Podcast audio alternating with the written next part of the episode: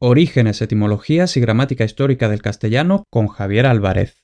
Antes de comenzar con el episodio, me gustaría recomendarte la plataforma que uso yo para mis audiolibros en inglés y en español. Solo necesitas tu cuenta normal de Amazon. Aprovecha y bájate gratis para siempre dos audiolibros por valor de unos 50 dólares. Una recomendación personal. Puedes bajarte gratis 100 años de soledad de Gabriel García Márquez que normalmente cuesta casi 30 dólares y consta de más de 17 horas de audio. Te explico todos los detalles en delcastellano.com barra audiolibro. Bájalos antes de que termine la promoción. Y ahora sí, empezamos con el audioartículo. Etimología de la palabra chorizo como sinónimo de ladrón. Con las recientes elecciones que se han celebrado en España y más concretamente con los movimientos del 15M, han salido a la luz varios eslóganes, unos más ciertos o creativos que otros.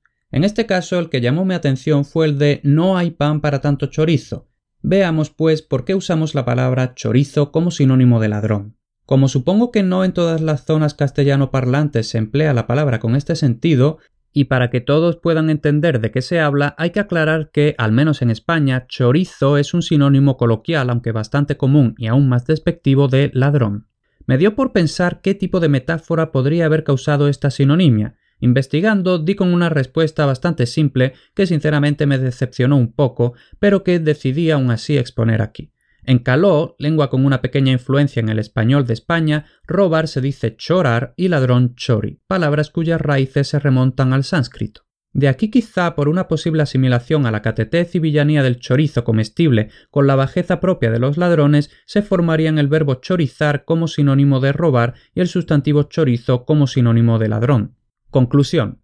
Como vemos, aunque actualmente cada vez que usamos chorizo como sinónimo de ladrón no nos remontamos al sánscrito, sino que más bien tenemos en mente manjares porcinos, la etimología está totalmente desligada de los productos porcunos, como se ve en el hecho de que en el diccionario de la RAE sean dos entradas distintas, por mucho que, según nuestra percepción común, los chorizos dedicados a la política sean tan suidos como los otros. Si quieres leer este artículo y acceder a sus fuentes bibliográficas, dirígete a delcastellano.com barra chorizo.